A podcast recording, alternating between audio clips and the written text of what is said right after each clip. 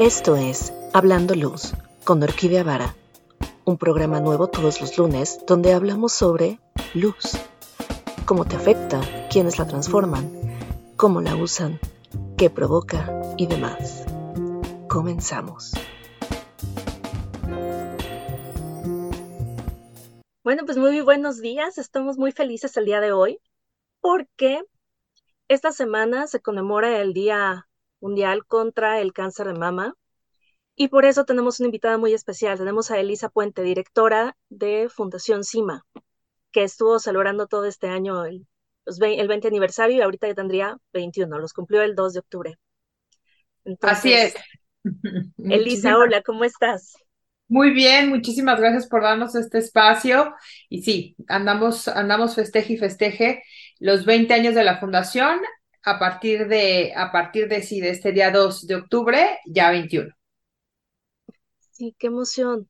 Pero bueno, cuéntanos de cómo surge la fundación, por qué es importante este día, o sea, el 19 de octubre. Bueno, mira, te cuento un poco de la historia de Fundación CIMA. Fundación eh, CIMA nace a iniciativa de Alejandra de CIMA. Ella es detectada con cáncer de mama eh, en el 2000, 2001, 2000, 2001 más o menos. Eh, pero ella tenía en aquel entonces 30 años y se detectó una bolita, fue con el médico y el médico, en este caso el ginecólogo, le dijo que ella era muy joven para tener cáncer de mama, que seguramente la bolita que se había detectado era un músculo lastimado o alguna cuestión eh, de un este, tendón hecho bolita, lo que fuera, ¿no? Y Ale así Estuvo aproximadamente seis meses, pero la inquietud que ella tenía de sentir eso en su seno la hizo consultar a otros especialistas y finalmente confirmó el diagnóstico de cáncer. Entonces ella se dio cuenta ya después de que fue diagnosticada, que empezó su tratamiento y, demás, que a pesar de estar en una situación eh, con con recursos y con médicos y especialistas alrededor, no había la información a mano para realmente saber gestionar de una manera adecuada una situación como la que ella le ocurrió. Y bueno, en el caso de Ale, eh, fueron dos, eh, fueron como seis meses eh, los que se perdieron para, para diagnosticar el, el cáncer Muchísimo. Y en el caso de Ale, eh, pues ella está viva, está sana, está en remisión desde hace eh, muchos años, pero a otra persona pudiera haberle costado la vida. Entonces, eh, la idea de Ale en un agradecimiento a que ella tuvo la oportunidad, de, pues, de tratarse de recuperar su salud, con la intención de poner información como muy a la mano, muy para, el, para la comprensión de cualquier persona y de una manera accesible y sobre todo una información curada por especialistas, crea Fundación CIMA. Esto hace 20 años, hoy por hoy Fundación CIMA ha evolucionado en muchos aspectos porque además de, a pesar de que su esencia es llevar esa información, lo cual se hace a través de plataformas digitales y redes sociales tenemos muchísimos programas más. Eh, es una fundación que ha ayudado de manera directa a más de 605 mil personas. Es una fundación que ayuda cada mes eh, aproximadamente 2 mil personas y, y todos los días estamos en esa labor desde muchos frentes.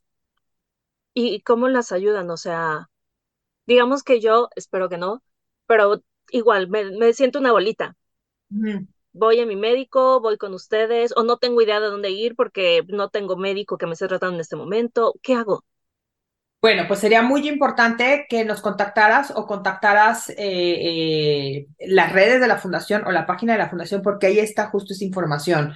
Em, no necesariamente uno eh, tiene que sentir una bolita para informarse, puedes consultar esto antes porque no todo el mundo sabe que el médico que debe de tratar el cáncer, pues no es el ginecólogo, es el oncólogo, ¿no? Y cuando decimos oncólogo es un poco como ah, eh, algunas personas en algunos em, eh, círculos se maneja el, psiquiatra, como que es un poco eh, tabú el tema, ¿no? Entonces, el, uno no iría a revisarse un tema de piel con un gastroenterólogo, pues lo mismo, ¿no? O sea, si bien es cierto, igual el primer punto de contacto sería el ginecólogo porque estamos hablando de la mama, ¿no?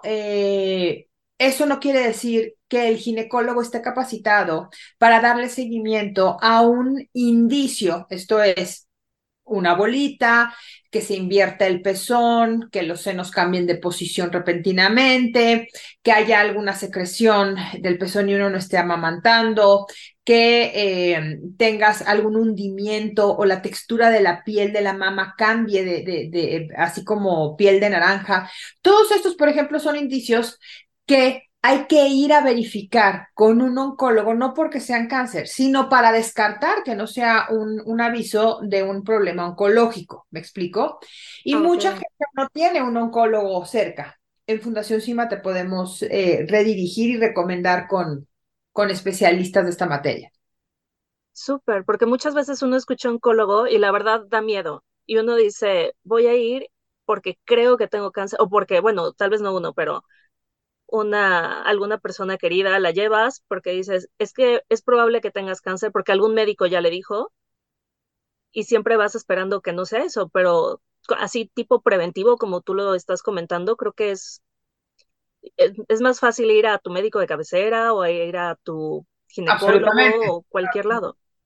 Pero si uno de tus médicos de primer contacto, ¿no? Que sería el médico general, el médico que te, que te este, atiende, eh, sí, de primer contacto, te dijera, oye, esto tiene indicios de ser un cáncer, hay que buscar la, la posibilidad de acercarse con, con un especialista, en este caso es el oncólogo, siempre. Súper, y entonces si no tenemos idea, vamos a tus redes sociales a, las redes sociales puedes mandar un mensaje, puedes entrar a la página y, también contactarnos por el correo electrónico info arroba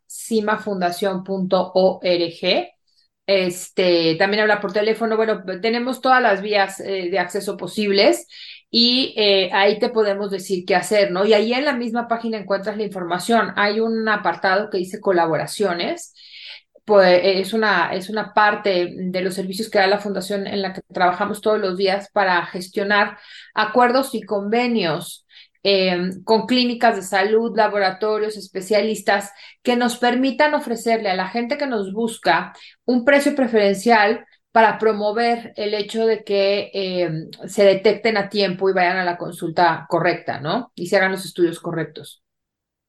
Súper. Entonces, digamos que esta parte que puede ser de mucho miedo y que mucha gente probablemente no lo hace por este miedo, desconocimiento y decir, si lo ignoro no pasa nada, ustedes están llevándolos de la mano a todo. Lo, los llevamos de la mano porque los ponemos en contacto y les explicamos.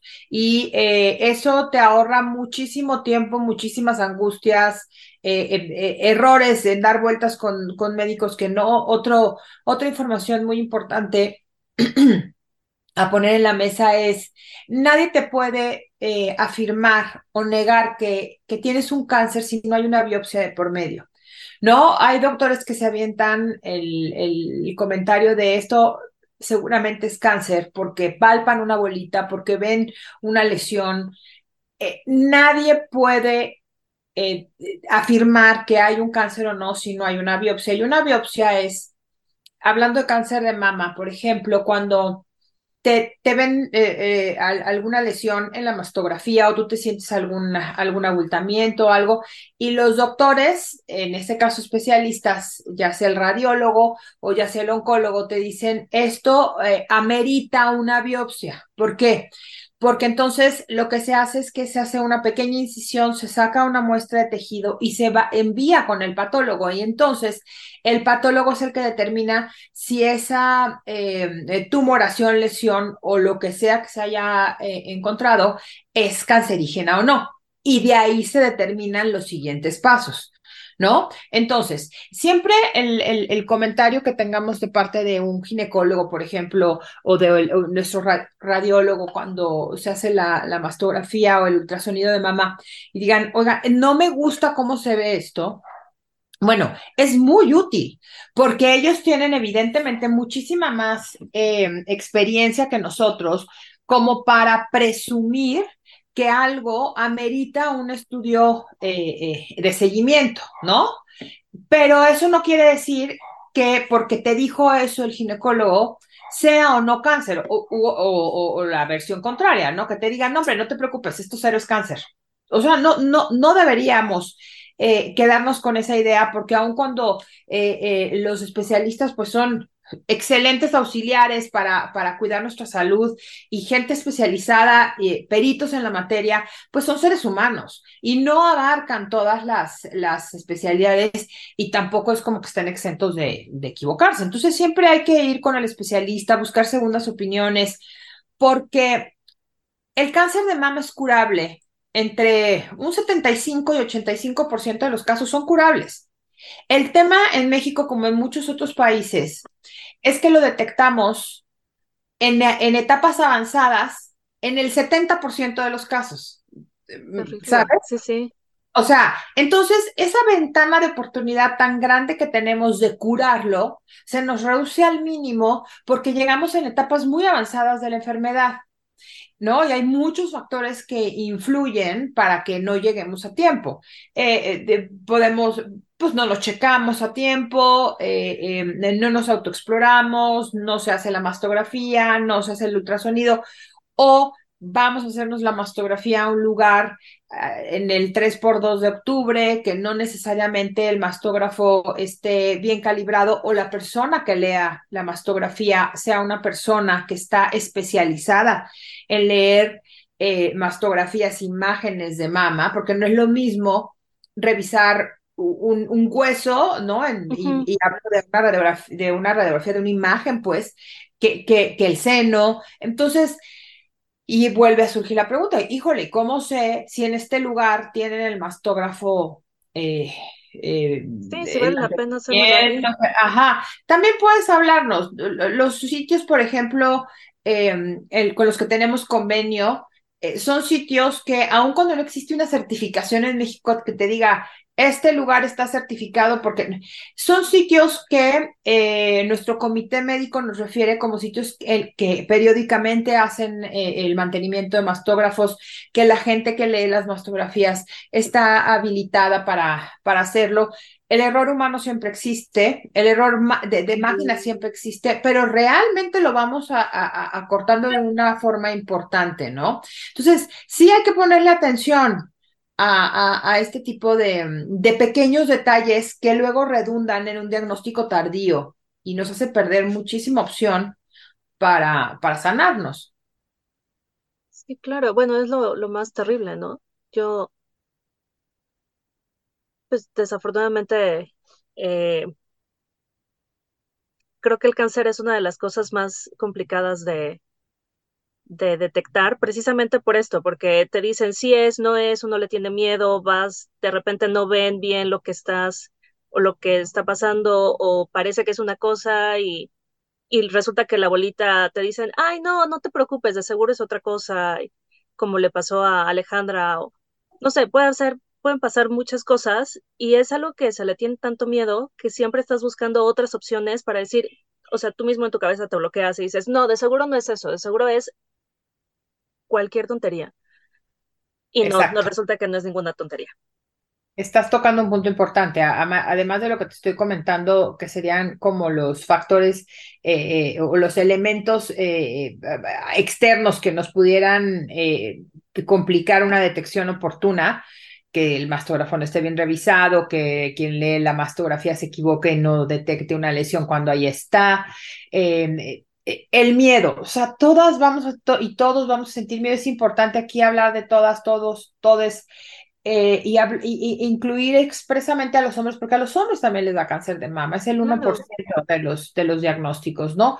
Entonces, claro que sentimos miedo, o sea, vamos a temblar, pero lo que nos debería dar pánico es no tener el diagnóstico.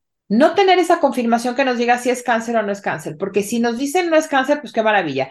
Y si nos confirman que sí es, podemos ponernos a la acción y aprovechar todo ese porcentaje de probabilidades que están ahí disponibles para nosotros. Mira, eh, cuando damos las pláticas de concientización que da Fundación Encima a diferentes universidades, en conferencias, a empresas, corporativos, fábricas, eh, les decimos, fíjate, los, los médicos nos explican si, si el cáncer de mama es curable entre el 75 y el 85% de los casos, si se detecta a tiempo y se trata de manera adecuada, y si todos en el mundo, o sea, todos los seres en el mundo, las personas en el mundo, tenemos células cancerosas, pero para que una célula cancerosa se desarrolle o se vuelva un tumor o una lesión, porque las células ahí andan, ¿no?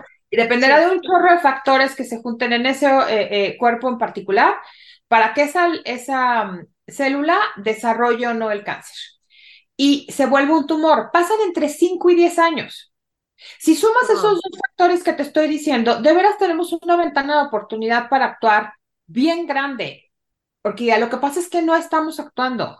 Sabemos, la información la tenemos ahí, pero hay que recordar que las cosas en teoría pues son bien poco útiles, ¿no? Este, entonces sí tenemos que poner manos a la obra y sí tenemos que verlo no desde el lado eh, con, con, el miedo, claro, porque a quién no le da miedo, no le da miedo eh, la eventualidad de que le, de que le este, confirmen cáncer, ¿no? Pero, pero si, si actuamos, eh, o sea, estamos parados desde otro lugar, porque el hecho de que no actuemos no va a evitar que nos dé el cáncer. Simplemente nos va a hacer enterarnos del tema y poder actuar en consecuencia muy tarde, con costos físicos, emocionales y económicos atroces, ¿no? Entonces, eh, ahí está, ¿no? Tal cual es.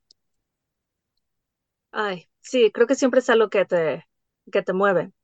Y suponiendo que fui con ustedes a uno de sus convenios, ya me diagnosticaron cáncer. ¿Ahora qué? O sea, veo que tienen apoyo emocional, veo, ¿cómo es esto? Eh, mira, eh, diario, Orquídea, diario tenemos apoyo emocional, grupos de apoyo emocional para pacientes, para familiares y cuidadores, porque también es muy importante tomar en cuenta aquí que, que, que, una persona con cáncer, pues no es una persona con cáncer, es un grupo de personas atravesando la enfermedad. Y en América Latina, el más del 95% de los casos, quien cuida a un paciente es un familiar y a ese, a ese familiar también le cambia la vida, ¿no? Y, y, es retado en muchísimas, eh, eh, de, de, muchísimas maneras.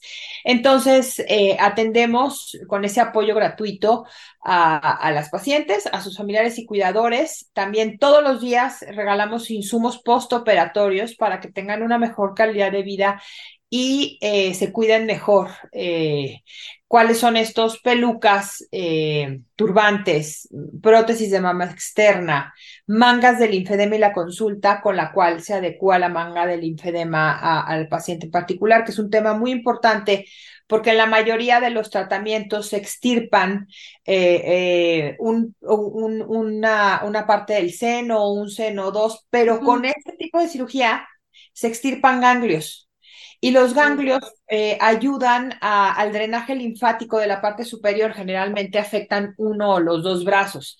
Y si el, el, paciente o la paciente no tiene eh, los cuidados suficientes y está eh, tratada, puede padecer linfedema y el linfedema crea una inflamación muy, muy grande en los brazos que puede incapacitarlos de, del uso de los brazos, manos y, y, este, inclusive dedos, pues, con la inflamación que se entonces, eh, damos también toda esa información, esa capacitación la encuentran en las redes de la fundación. Hay un sitio que tenemos que se llama www.tantoporhacer.org. Este sitio está dedicado a las personas con cáncer de mama metastásico, eh, pero eh, sirve para las, también para las eh, personas de cáncer de primera vez y para las personas que no lo hemos padecido, porque hacemos, hay una videoteca muy interesante que tiene que ver con, con consultas con diferentes especialistas, pero desde un maestro de yoga hasta un oncólogo especializado, gente que habla del linfedema, de infecciones, etcétera, todo enfocado a, pacientes y cuidadores. Eh, eh, que con cáncer de mama metastásico o con cáncer de mama. Entonces, toda esa información está ahí. los invitamos a que la consulten porque de veras van a aprender un montón. A veces yo creo que, que, el problema que enfrentamos en, muchos, en, muchas diferentes situaciones, pero concretamente hablando de salud, y desde el punto de vista de los pacientes, porque hay mucho que podemos hacer y no estamos haciendo como pacientes, es que no asumimos la responsabilidad que tenemos para entrenarnos para cuidar bien nuestra salud. Eh, ¿a, qué me refiero, a qué me refiero con esto? Que el sistema de salud tiene muchas carencias eh, de eso es definitivo, de muchas áreas de oportunidad y más después de todo lo que ha sucedido con la modificación del sistema de salud, la pandemia, desabasto de medicamentos y toda esta cuestión. Pero, pero nosotros podemos hacer un montón y más allá de verlo como una responsabilidad, que sí lo es, hay que verlo como una oportunidad.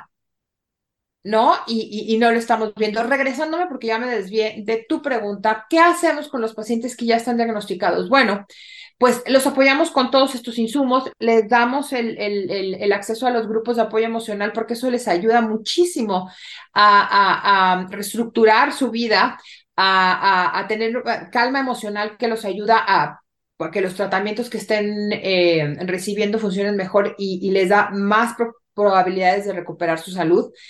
Y también en, Fundación CIMA no somos un hospital como tal. Eh, también los ayudamos con algunos donativos de medicamentos de los que recibimos les damos, eh, eh, los acercamos a talleres, los acercamos, les decimos cómo navegar el sistema de salud en caso de que sean eh, derechohabientes, en caso de que no, les damos, los informamos de cómo y a qué instituciones con las cuales además trabajamos de la mano pudieran acudir para conseguir el acceso a, sus tratamientos. Entonces, digamos que es una navegación del paciente que hace Fundación CIMA en ese sentido y la hace de la mano con instituciones como el INCAN, como otras fundaciones como el FUCAM, porque trabajamos de la mano, cada uno tiene, digamos que, su eh, eh, materia o su fuerte y así vamos complementando los apoyos de todo lo que implica el viaje de, de, enfrentar el cáncer.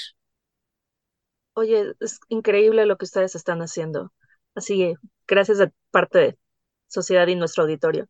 Y una última pregunta ya para cerrar si quisieran, si alguien quisiera donar, si alguien dice es que sí me está haciendo cosas increíbles y a mí me encantaría donar o ayudar o comprar algo, ¿qué es lo que se puede hacer? Bueno, pues se los agradeceríamos muchísimo. Realmente todos los programas que mantenemos y a esas dos mil personas eh, que aproximadamente podemos ayudar cada, cada mes. Eh, las podemos ayudar gracias a los donativos que tenemos de nuestros patrocinadores, eh, entiéndase personas morales o personas físicas. Puedes entrar a la página de Fundación CIMA, www.cimafundación.org, y en cuanto abres, abre la pantalla, dice entrar al sitio y abajito dice donaciones. Ahí puedes entrar y tienes todos los métodos para donar. Eh, ninguna donación es pequeña, nos hacen donaciones muy grandes y muy chiquitas, hablando de, de, cantidades, pero verdaderamente cada una nos suma y sí necesitamos el apoyo porque hay muchísima necesidad del cáncer de mama. Es la enfermedad más recurrente, no solo en México, en el mundo.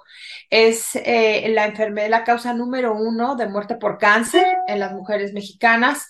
Eh, entonces, eh, y, no solamente estamos hablando de muerte de mujeres mexicanas, sino muerte de mujeres, la mayoría de ellas en edad eh, productiva, cabezas de familia, que dejan en orfandad niños. Entonces, de veras, necesitamos gestionar de maneras distintas y nos ayudan un montón si nos ayudan con su donativo. Bueno, pues muchísimas gracias por decirnos todo esto y esperemos lleguen muchos donativos para que sigan ayudando a tantas personas. Muchísimas gracias por el espacio, Orquídea, porque gracias a, medios eh, de difusión como el que, eh, ahora nos, nos este, prestas, llegamos a, audiencias que de otra manera no llegaríamos y bueno, esa es la labor de la fundación. Por favor, cuídense mucho, eh, vayan, agarren a su miedo de la mano y llévenlo a hacerse sus estudios, siempre hay algo que hacer y siempre hay mucho que hacer si se detecta a tiempo. Entonces, procuren la detección oportuna, por favor. Muchísimas gracias. Bueno, ya escucharon a Elisa y estamos muy felices de que nos hubiera hablado un poquito de CIMA. Todos los datos van a estar en la descripción y nos escuchamos la próxima semana. Gracias, gracias a todos. Bye.